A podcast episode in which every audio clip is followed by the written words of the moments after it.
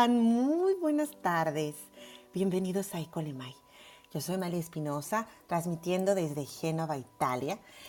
Y el día de hoy quiero platicar con ustedes acerca de la química del estrés. ¿Por qué nos enfermamos cuando estamos estresados? Yo creo que a más, yo creo que a más de uno les ha sucedido más de una vez estar ansioso por las prisas, porque tenemos poco tiempo y tenemos muchas cosas que hacer.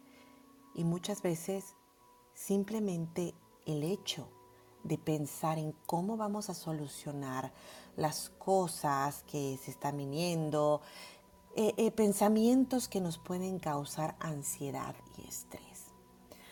Hoy les voy a platicar acerca de las reacciones biológicas que tiene nuestro cuerpo cuando no sabemos manejar el estrés pero yo creo que antes de comenzar es importante no em, como demonizar el estrés porque el estrés es simplemente una reacción física que viaja por todo nuestro cuerpo gracias a su química perfecta, que nos ha llevado a seguir en este mundo como raza humana y a poder tener una reacción óptima ante las circunstancias que el ambiente nos puede proponer.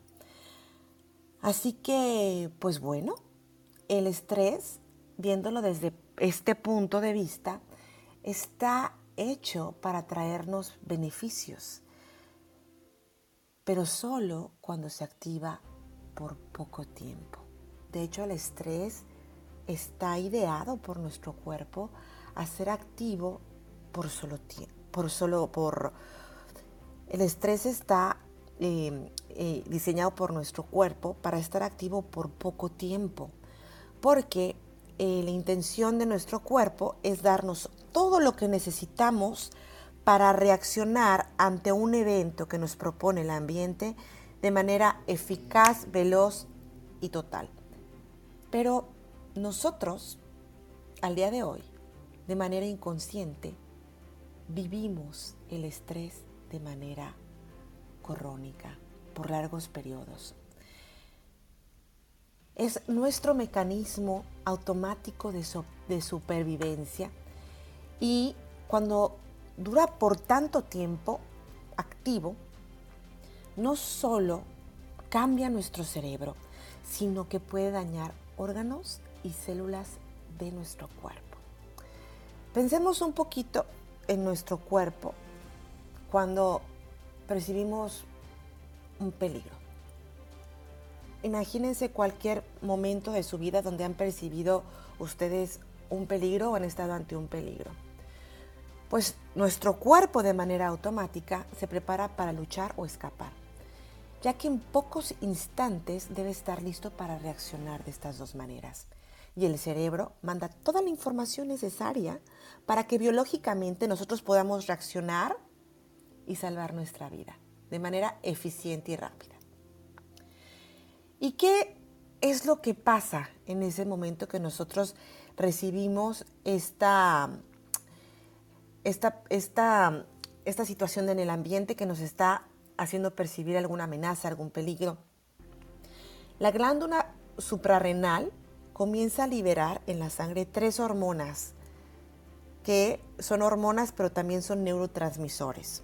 Uno es el cortisol, dos es la adrenalina y el tercero es la norepinefrina, que es muy similar a la adrenalina y seguramente si ustedes buscan más acerca de información esto, muchas veces hay personas que solo hablan del cortisol y de la adrenalina. Estas tres hormonas nos van a dar fuerza, velocidad y capacidad de reacción instantáneas en el momento del estrés. Al día de hoy los científicos ya saben que cuando estas hormonas se liberan en sangre por un tiempo prolongado, y la adrenalina manda de manera constante la información al corazón para latir más rápido, subir la presión arterial. Y el cortisol, por su parte, aumenta azúcares en la sangre para así tener un revestimiento en, los vasos sanguíneos, para que funcionen de manera diferente, aumentar la velocidad del flujo de la sangre. Esto tiene como resultado, por una parte, esto de, las venas y el, y el revestimiento, la arteriosclerosis o la placa de colesterol. Y esto aumenta la posibilidad de infartos y derrames cerebrales. El cortisol ya por sí mismo le da al cuerpo un estado de inflamación eh, crónico. Y la inflamación no es buena para el cuerpo.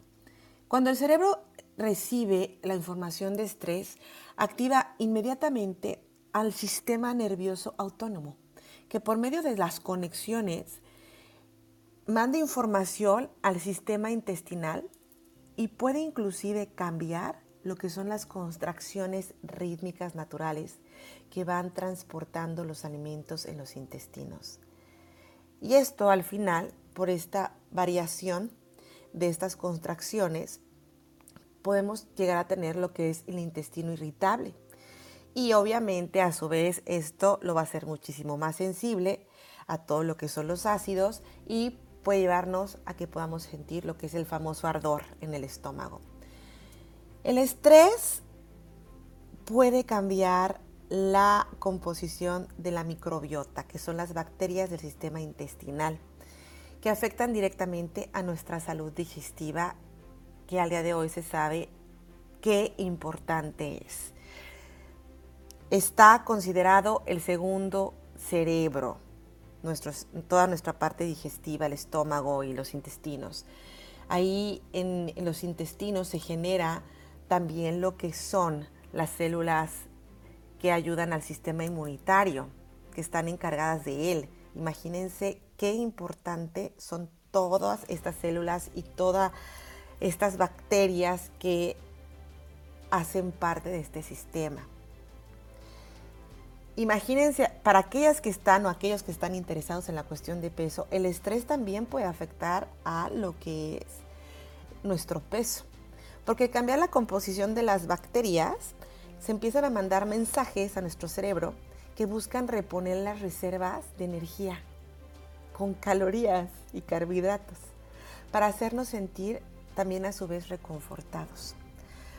Al mismo tiempo, el cortisol también provoca que las grasas se acumulen en la grasa, la que es la grasa visceral o en el abdomen, que a su vez esto, la grasa acumulada en el abdomen, provoca que se liberen unas células que se llaman las citoquinas, que son las células del sistema inmune de las que yo les estaba hablando, que cuando se liberan en estas condiciones aumentan el riesgo de desarrollar enfermedades crónicas, cardíacas y de resistencia a la insulina, que ya aquí estamos hablando de eh, principios de una diabetes. Normalmente las células del estrés ayudan a las células inmunes a combatir a los invasores, a sanar después de una lesión, que es perfecto. Nuestro sistema que se, que se activa cuando estamos en estrés es perfecto, tiene un ciclo perfecto. No solamente nos ayuda a lo que es reaccionar, sino que también nos ayuda a reparar cualquier situación que se haya presentado de manera física. Entonces, las células inmunes están, em, después de una, situación de estrés, se preparan para también ayudar a sanar las lesiones. Pero cuando el estrés es crónico, estas células van disminuyendo y llega un momento en que esta función la dejan de hacer como la hacían antes y se vuelven más susceptibles a infecciones y obviamente no sanamos de la misma manera. Entonces hay muchísimas reacciones que nuestro cuerpo comienza a hacer porque no soporta el, el, estado de estrés crónico. El cuerpo continúa en este estado de alerta, continúa mandando este mensaje, pero la función que exige nuestro cuerpo para un periodo corto, pues obviamente se va desgastando y, y, sigue demandando energía y sigue viendo la manera de sostener la posibilidad de la reacción de nuestro cuerpo, ideal para que, sobre, para que podamos sobrevivir, ¿no? Y hay una parte que a mí me impactó muchísimo cuando leí acerca de que el estrés tiene un impacto también a nivel genético. Tiene un impacto al nivel de las células del DNA. Las células del DNA tienen unas como colitas que son los famosos telómeros. Estos telómeros son como, ay, ¿cómo les podría explicar? Pues son como los moldes de las células. ¿Qué quiere decir? Que estas células de, ADN se multiplican, ¿no? Se, dividen y cada vez que se van dividiendo, los telómeros, que, son estos pelitos, se van acortando. Es como que cada vez que ellos, que estas células dan su información para duplicarse, para multiplicarse, los telómeros se van acortando. Y estos telómeros indican lo que es la edad de la célula. Sin embargo, cuando nosotros vivimos un estrés crónico, estas células se ven afectadas y los telómeros no se acortan por multiplicarse. Se van acortando de manera precoz. Entonces las células van comenzando a envejecer. Y cuando una célula de ADN, su telómero se acorta y no se puede desdoblar más, muere. Entonces es muy importante eh, estar atentos acerca de cómo manejamos el estrés y buscar herramientas, maneras que nos pueden ayudar a activar todo aquello que puede ayudarnos, sobre todo a manejarlo, pero a buscar cosas que nos pueden producir químicos que pueden contrarrestarlo. Sin embargo, una cosa que es muy importante que nosotros sepamos, si nosotros no, atacamos el problema de raíz, vamos a poder siempre estar viviendo estas situaciones. Por eso es muy importante buscar herramientas, sobre todo cuando ya tenemos como que muy detectadas cuáles son esas áreas de estrés que nos están afectando. Puede ser que siempre me genera estrés, a lo mejor hablar con mi jefe y pueden suceder mil cosas y siempre es lo mismo en el trabajo que esté hay una persona con una posición de poder que me está haciendo sentir este estrés y no lo he podido manejar. Es muy importante buscar ayuda y para este tipo de cosas existen muchos métodos que al día de hoy pueden ayudarnos a cambiar lo que es la perspectiva de las cosas que nosotros observamos y hacernos conscientes de qué está sucediendo. ¿Por qué? Porque nuestro cerebro almacena información que le da una simbología a este jefe, que para ti tu jefe te causa muchísimo estrés, pero a otra persona le da igual. Pero ¿qué sucede? Lo que pasa es que el significado que tiene tu jefe para ti es esto que te está activando el estrés constante. Entonces, hay técnicas como puede ser la programación neurolingüística, lo que puede ser una sesión en bioneuroemoción, que pueden ayudar a gestionar el problema de raíz porque obviamente tener una vida sana, teniendo una actividad física que produce diferentes tipos de químicos en nuestro cuerpo, que nos ayuda eh, endorfinas a estar bien y también buscar pues cosas que nos produzcan oxitocinas. Em, abrazos nos producen oxitocinas. Eh, el, platicar con una persona los ojos produce esta hormona que es una oxitocina y contrasta muy bien lo que es el cortisol. Al mismo tiempo, si nosotros no buscamos la raíz, vamos a tener que enfrentar esto siempre con diferentes personas que pueden significar para nosotros esta, este símbolo que nos ocasiona algún estrés. Y pueden ser personas, pueden ser situaciones, pueden ser muchas cosas.